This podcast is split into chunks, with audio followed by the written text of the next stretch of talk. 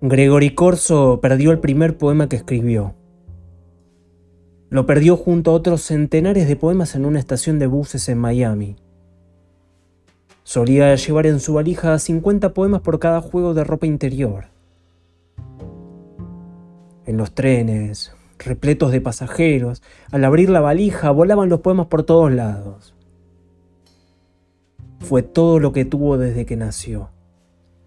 Calle, cárceles y poemas. Había nacido el 26 de marzo de 1930 en Nueva York. Pasó la infancia en orfanatos, hogares religiosos, reformatorios. Quiso ser poeta a los 13 años. Para robar, robaba objetos menores y dormía en tejados o en subtes.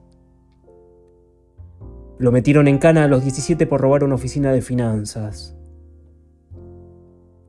Entre rejas, leyó un sinnúmero de grandes libros. Escuchen esta historia.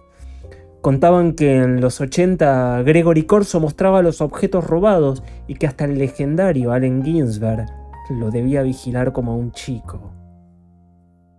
Sí, un rufián melancólico. Gregory fue uno de los últimos poetas de la generación beatnik entre los que se destacaron Allen Ginsberg, Jack Kerouac y Lawrence Ferlinghetti.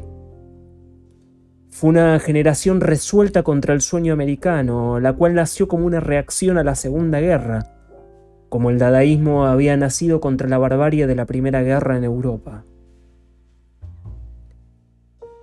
Gregory Corso decía que al viajar con tantos papeles daba el aspecto de espía. Bueno, y que algo de eso había, porque el poeta, escribió, es un espía, pero no de índole política.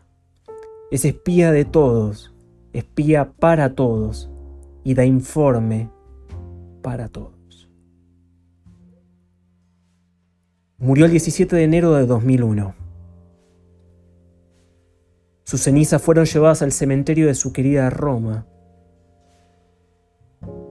él mismo escribió el epitafio de su lápida. Gregory Corso, el poeta espía, el beatnik, también quiso espiar la muerte.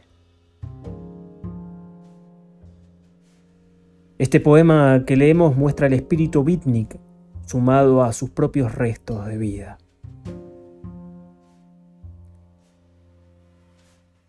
Anoche manejé un auto. sin saber manejar.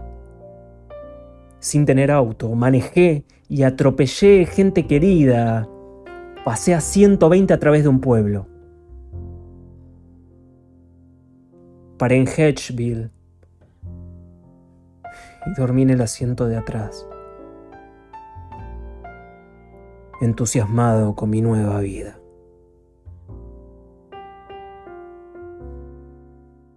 Podcast el resto es literatura.